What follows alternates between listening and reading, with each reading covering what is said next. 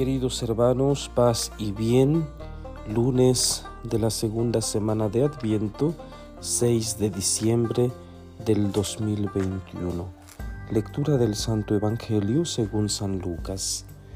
Un día Jesús estaba enseñando y estaban también sentados ahí algunos fariseos y doctores de la ley, venidos de todas las aldeas de Galilea, de Judea y de Jerusalén el poder del Señor estaba con él para que hiciera curaciones.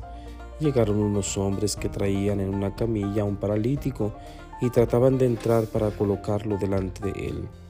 Pero como no encontraban por dónde meterlo a causa de la muchedumbre, subieron al techo y por entre las tejas lo descolgaron en la camilla y se lo pusieron delante a Jesús.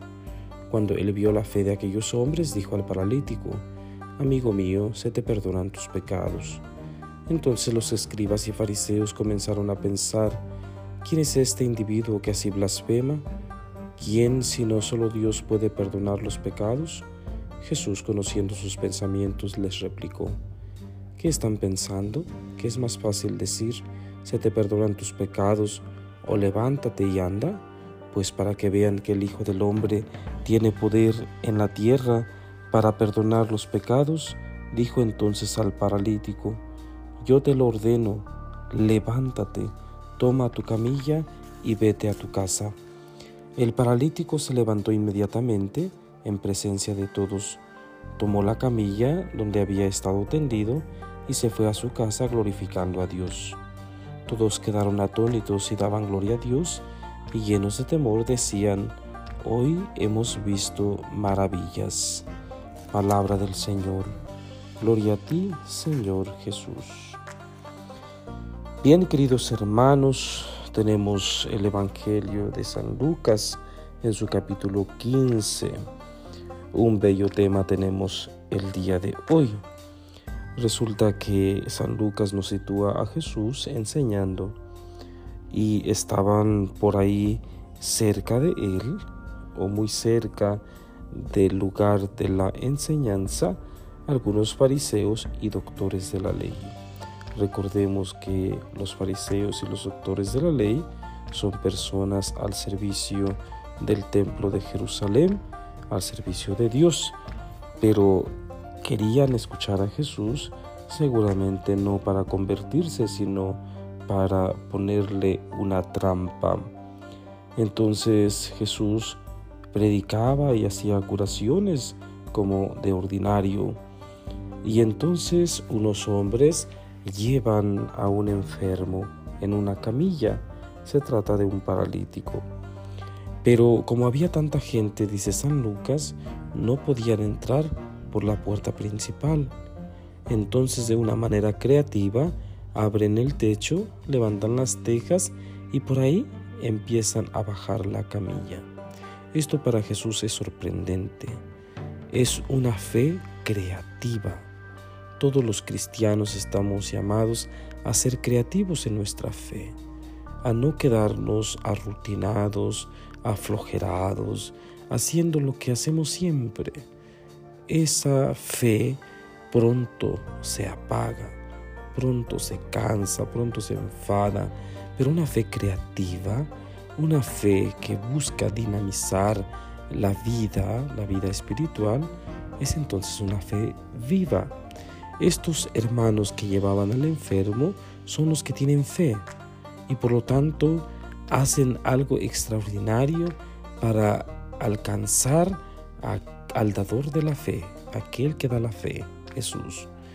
Porque recordemos que la fe es iniciativa de Dios, es un don de Dios. Nosotros la pedimos, pedimos el aumento de la fe, pero no proviene de nosotros ni de nuestros méritos, es un regalo de Dios. Entonces, realmente no por los méritos de estas personas, de estos amigos del paralítico, en quitar las tejas y bajar, sana el enfermo. Obviamente no, no son las acciones que llevan a Jesús a curar, sino la fe o sea, lo que hay en lo más profundo del corazón de estas personas, porque creen que Jesús puede hacerlo. Y por eso, por, porque creen, tienden a ser creativos. Entonces, queridos hermanos, pues la invitación es clara para nosotros en este inicio de semana, la segunda semana de Adviento, a ser claros en nuestra fe, a ser creativos en nuestra fe, en nuestro modo de relacionarnos con Dios. Muy interesante eh, que, lo que dice San Lucas en la curación. Se te perdonan tus pecados, le dice. Yo te lo ordeno, levántate, toma tu camilla y vete a tu casa. Jesús perdona, cura de una manera integral. ¿Por qué? Porque se creía en el tiempo de Jesús que enfermedades como esta eran un castigo porque había pecado algún miembro de la familia. Por lo tanto, Dios miraba eh, no con agrado a algún miembro de la familia y le enviaba este tipo de enfermedades. Hay de nosotros si seguimos pensando de la misma manera, porque no es así. Dios no puede castigarnos porque Dios es un Padre amoroso, rico en misericordia. Nosotros pues em, eh, nos enfermamos porque nuestro cuerpo es débil, porque nuestro cuerpo es frágil y recibe todo tipo de virus, de bacterias, etc. Eh, la muestra eh, lo tenemos ahora con el COVID, que hasta el más fuerte, hasta el más poderoso, hasta el más adinerado se ha contagiado ¿Por qué? Porque somos frágiles, somos débiles, nuestro cuerpo es realmente muy frágil. Entonces, queridos hermanos, el Señor hace una curación integral, completa, la mente, el cuerpo y el corazón. Y pues esta persona es signo de fe, signo de amor y de misericordia. Por lo tanto, todos quedan admirados. La fama de Jesús eh, se extiende por todo el pueblo porque son acciones prodigiosas las que realiza Jesús. Bueno, pues con nosotros también quiere realizar una acción prodigiosa, quiere perdonarnos, quiere liberarnos, quiere curarnos integralmente, totalmente. Permitamos al Señor pues que llegue a nosotros.